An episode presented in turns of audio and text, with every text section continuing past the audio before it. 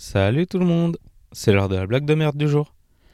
Un couple de septuagénaires se présente chez le médecin généraliste et l'homme demande aussitôt Docteur, est-ce que vous accepteriez de nous observer pendant que nous faisons l'amour? Le médecin, un peu confus, accepte et regarde ses deux patients se livrer à des ébats amoureux particulièrement torrides.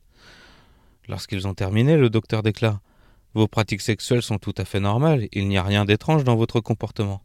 Et il présente une facture de 25 euros que le vieil homme s'empresse de payer. La semaine d'après, la même scène se reproduit. Toujours rien d'anormal dans le comportement amoureux des deux septuagénaires. Et puis, chaque semaine, pendant un mois, le même couple se présente chez le docteur et lui demande de les observer pendant leurs relations intimes. Le docteur finit un jour par demander à son patient Expliquez-moi donc ce qui vous inquiète. Tout m'a l'air absolument normal. Et le vieil homme explique Ça, on le sait très bien, mais comprenez bien une chose.